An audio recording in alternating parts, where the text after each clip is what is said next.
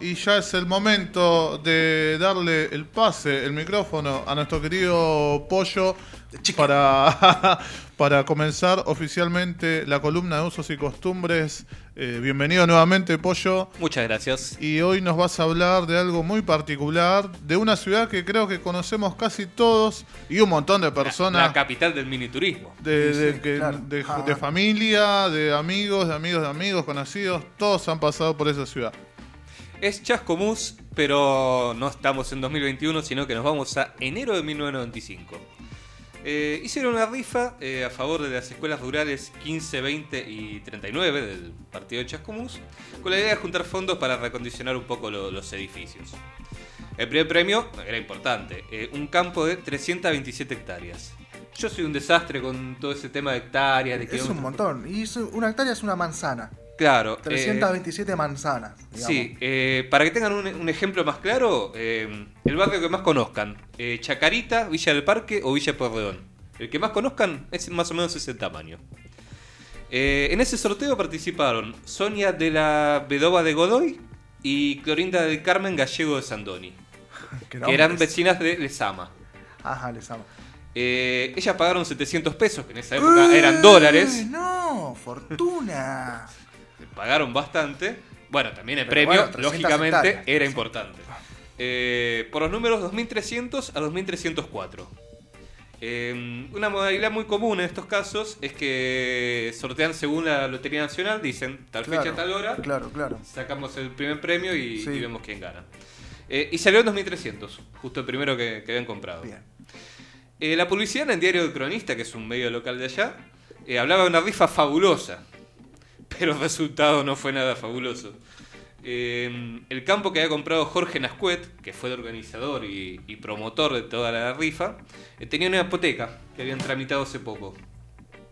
Entonces, bueno, no tenían manera de hacer la escritura y, y ellas, la- las ganadoras, ya tenían hasta alquileres acordados para que el terreno, bueno, lo, lo usara otra persona.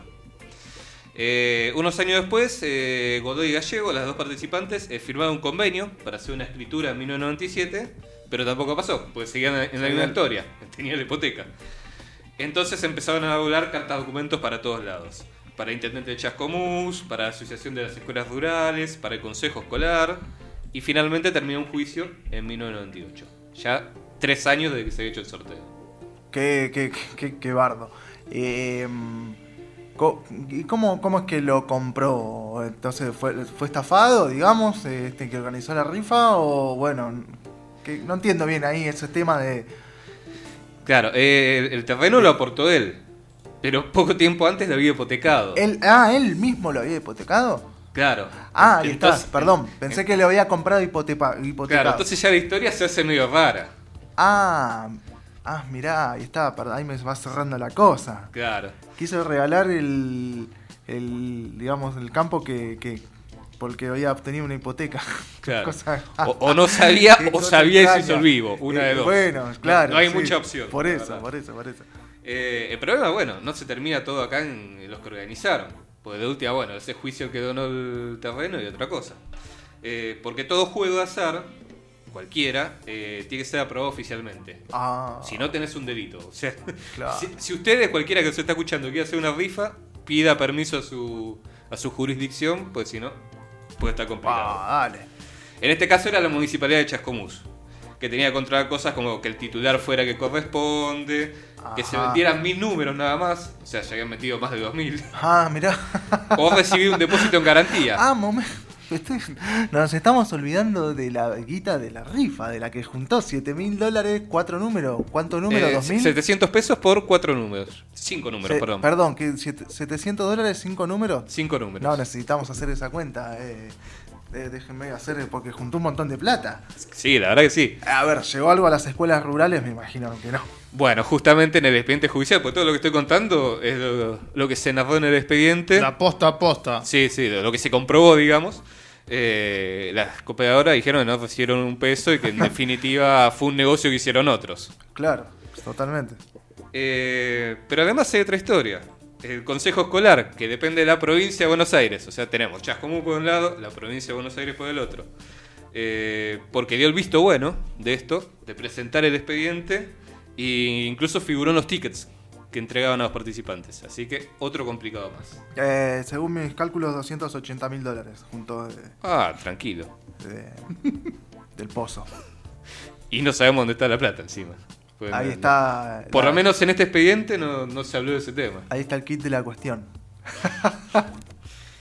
Eh, bueno, entonces, desde el, desde el juzgado criminal y correccional número 27 de, de La Plata hasta la Corte Suprema de la provincia dijeron, o escrituran o pagan. No hay más opción. Claro. Y ahí, y ahí entran todos. La provincia de Buenos Aires, eh, Chascomús, la cooperadora, los colegios, todos. Uh, Todos se tienen que hacer cargo. los colegios, ¿por qué? Porque fueron lo- los beneficiarios Uh, y, no. y encima los que pidieron la autorización. Ya están todos metidos en el lío.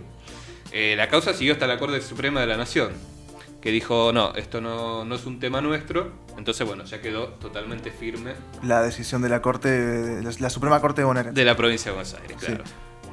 Bueno, entonces, ¿en qué quedó esto? Un colegio rural, me imagino que no puede pagar nada. No, Eh, Así obviamente. que bueno, no sé. Claro, o el municipio de la provincia de Buenos Aires. Claro. Muchas más opciones Sí. no hay. Eh, del expediente terminó que, que había que pagar 100 millones de pesos. ¿Eso hoy en día? Eso cuando terminó el juicio. Cuando, cuando ya quedó firme la sentencia, 100 millones de pesos. 100 millones de pesos. ¿En qué, en qué año, digamos? En, mira, en 2014 se calculaba que, que eso iba a afectar más o menos el 40% de todo lo que tenía Chascomús para el año. Uh, O sea, imagínate todo lo que habría que recortar para que Sí, se pudiera claro, pagar claro, esa claro. sentencia. ajá. Y aparte los municipios tienen otro problema. No puedo hacer el impuesto para pagar la rifa. Y no. No, no, por ley no, no lo tienen permitido. Nada más cobran tasas por, por un servicio que te prestan, como el alumbrado, barrido, limpieza, Claro, claro. todo eso. Aunque bueno, a veces hay alguna trampa, pero, pero bueno, en este caso no.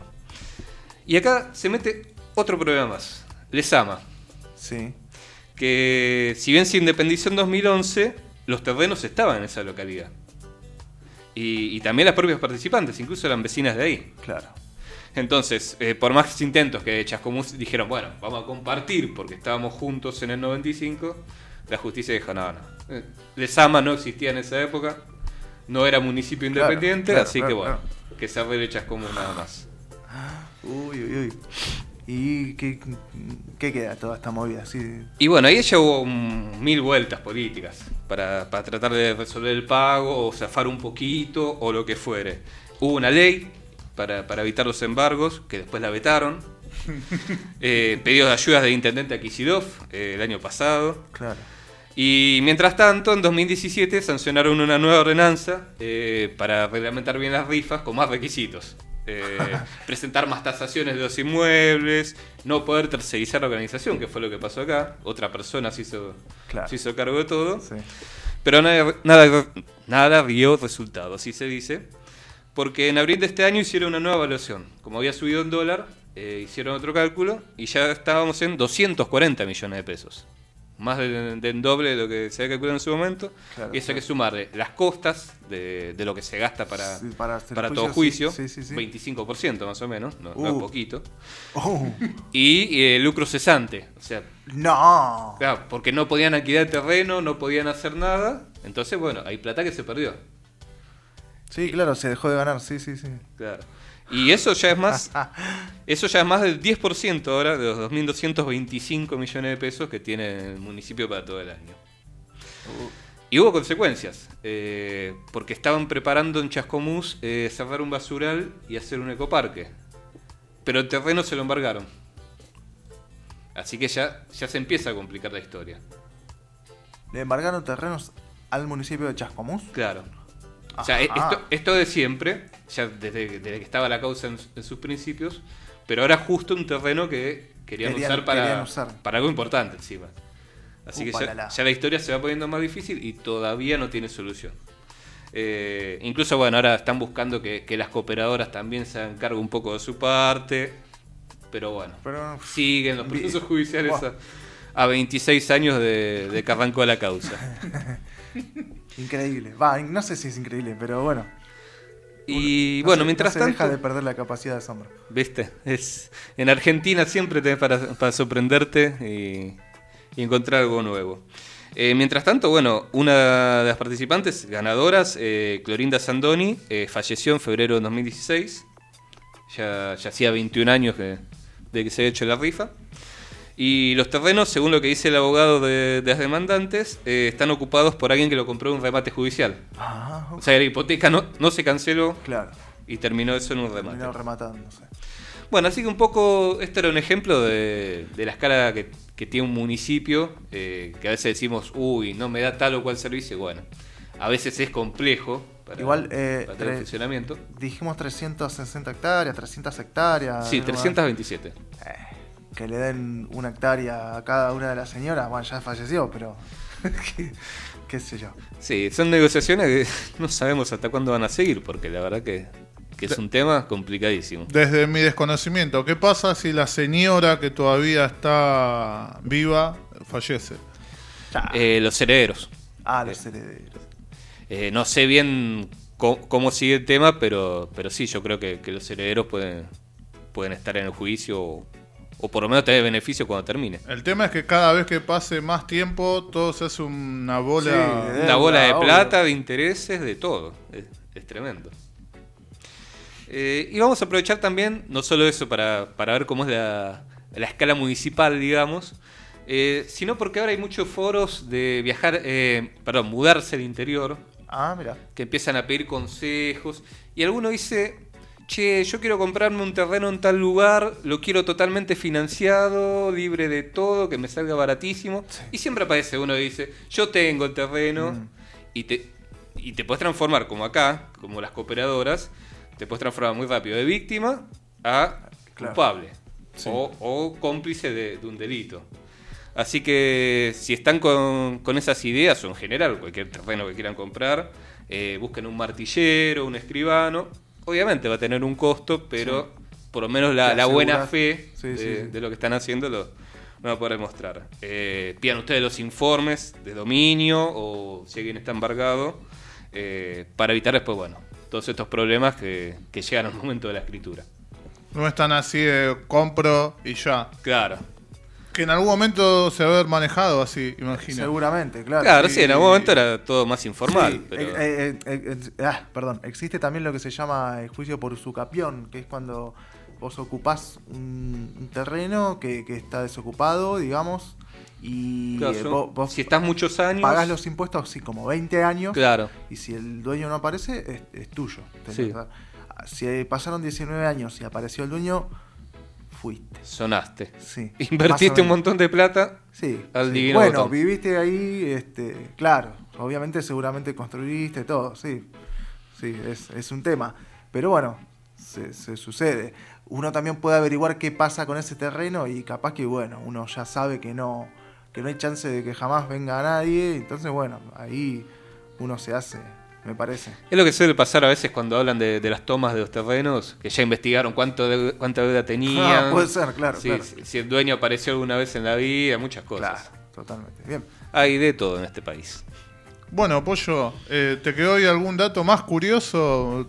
No sé, quedará para el año que viene también material, imagino, porque hay que ver qué pasa en el, en el año. Claro, porque ahora se abren más causas y, y bueno, puede ir, la verdad, como viene la cosa, para cualquier lado. Sí, sí, sí, sí. Eh, recomendamos, obviamente, que visiten Chascomús, como decía al principio, un lugar que fuimos todos eh, o pasamos, aunque sea por al lado.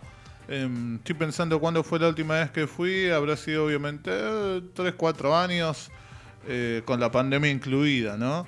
Em, que fui en Bondi, me parece que fui. Sí, yo me acordé en Bondi porque habíamos tomado el famoso lechero y salió de retiro, fue para em, fue para Liniers, Uf, dio toda la vuelta a la Oh. ciudad de Buenos Aires, Oh. eh, paró en Avellaneda, paró en Oh, no. Quilmes, paró, no sé, Berazategui, paró en mil lugares. Eh, un viaje normal de dos horas lo hizo en tres, cuatro y no sé Oh. si más, porque había que sumarle que era un fin de semana, tránsito, caos y, y todas esas cosas. Lo que tiene, si, si necesitan ahorrar un poco, esos micros todavía no subieron tanto.